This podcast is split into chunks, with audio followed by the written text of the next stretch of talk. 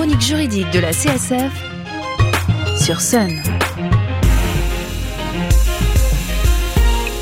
Bonjour et bienvenue dans la chronique juridique de la CSF, Association de défense des consommateurs et des locataires.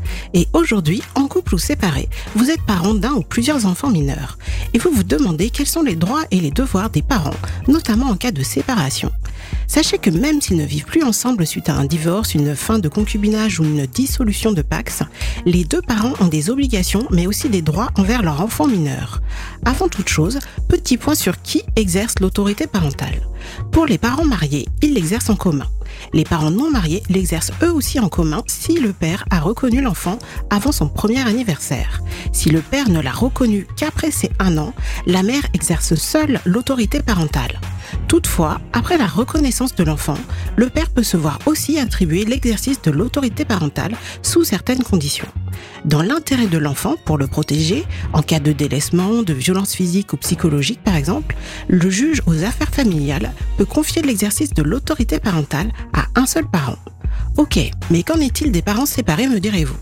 Les parents séparés, lorsqu'ils ont tous les deux l'autorité parentale et qu'ils sont en accord sur l'éducation de l'enfant, sa vie quotidienne, le lieu de résidence et la répartition de la garde, peuvent convenir entre eux de la façon dont ils souhaitent exercer leurs droits et leurs devoirs vis-à-vis de leur enfant. Dans ce cas, même si les parents ont gardé de bons rapports, il est vivement conseillé de rédiger une convention parentale.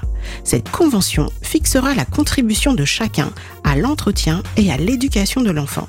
S'ils le souhaitent, les parents peuvent soumettre la convention à un juge aux affaires familiales en remplissant un formulaire pour homologation. Il existe deux modèles de convention, donc deux choix de vie pour les parents séparés et le ou les enfants concernés. Le premier pour que l'enfant réside chez l'un des parents avec un droit de visite pour le second parent. Les week-ends et vacances seraient alors partagés doit y être également fixé le montant de la pension alimentaire que doit verser le parent qui n'assure pas la garde continue à celui chez qui l'enfant réside. L'autre convention sera pour que l'enfant soit en résidence alternée chez ses deux parents. Sachez que la résidence alternée nécessite une bonne organisation. Elle n'est possible et bénéfique pour l'enfant que si elle ne complique pas trop sa vie quotidienne.